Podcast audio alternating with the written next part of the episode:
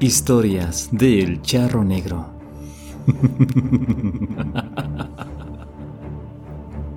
El espejo embrujado. Un joven matrimonio llega a la casa que recién habían comprado. Aunque era antigua, estaba muy bien conservada. Ah, este será nuestro hogar. Sí, mi vida. Aquí veremos crecer a nuestros hijos. Y serán cuatro. Claro. ¿Y tú los vas a cuidar? Por supuesto que yo los cuidaré en lo que tú trabajas. Y harás todo el quehacer, mi querido Ceniciento. Jonathan tomó en brazos a su amada esposa y la llevó hasta su alcoba matrimonial.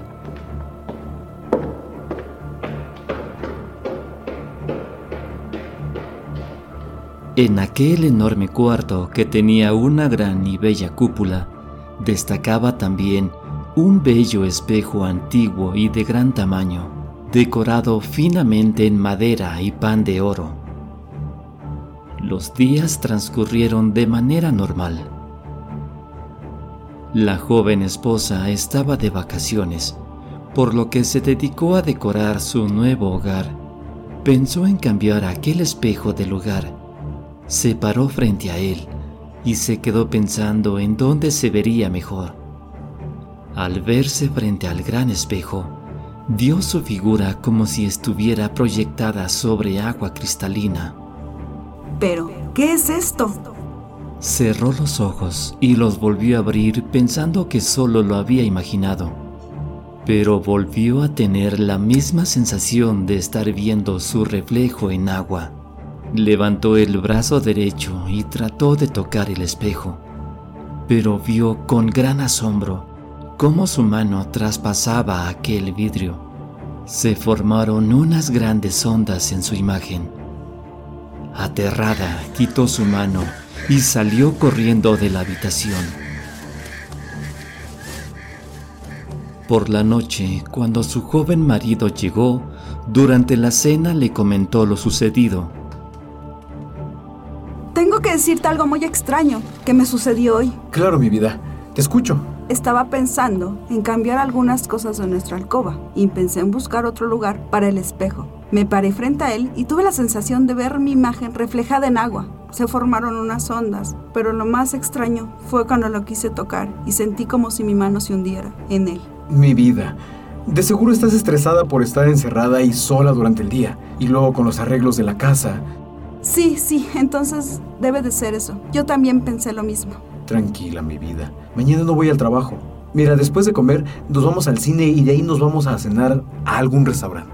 Sí, mi vida, como tú digas, necesito despejarme un poco. Se fueron a dormir. Solo reinaba el silencio y la oscuridad en aquella vieja casa. Pero al dar las tres de la mañana, la joven esposa se levantó aún dormida y caminó hacia el espejo. Se quedó inmóvil por un largo rato. De pronto una mano salió y la tomó del brazo. Lentamente la llevó hacia el interior de aquel bello espejo antiguo. Al despuntar el alba, el joven esposo se despertó y comenzó a buscar a su esposa. Por un momento pensó que ella estaría en la cocina preparando el desayuno, así que esperó un rato viendo la puerta, con la ilusión de ver entrar a su bella esposa con un rico desayuno. Sin embargo, esto no sucedió. Decidió ir a buscarla. Cuando estaba por salir, oyó una voz muy lejana que le llamaba por su nombre. Jonathan, Jonathan. Extrañado y sin saber exactamente de dónde provenía esa voz, comenzó a buscar. Se asomó por la ventana hacia el jardín de aquella casa. Buscó por las demás habitaciones. Bajó a la cocina y no encontró a su joven amada, pero la voz se seguía escuchando. Jonathan, Jonathan. Subió corriendo hacia su habitación y con más detenimiento comenzó a seguir de dónde provenía aquella voz. Jonathan, Jonathan. Sintió un escalofrío al darse cuenta de que aquella voz provenía de aquel antiguo espejo. Jonathan, Jonathan. Se acercó y examinó aquel objeto. No tenía la menor duda de que la voz provenía de allí. Comenzó a llamar a su esposa por su nombre. Melissa, Melissa, ¿eres tú?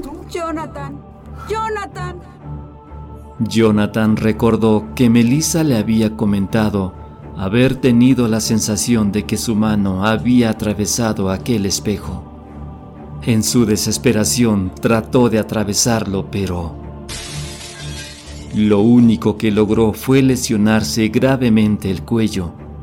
Fue tanta la sangre que perdió que murió pocos minutos después.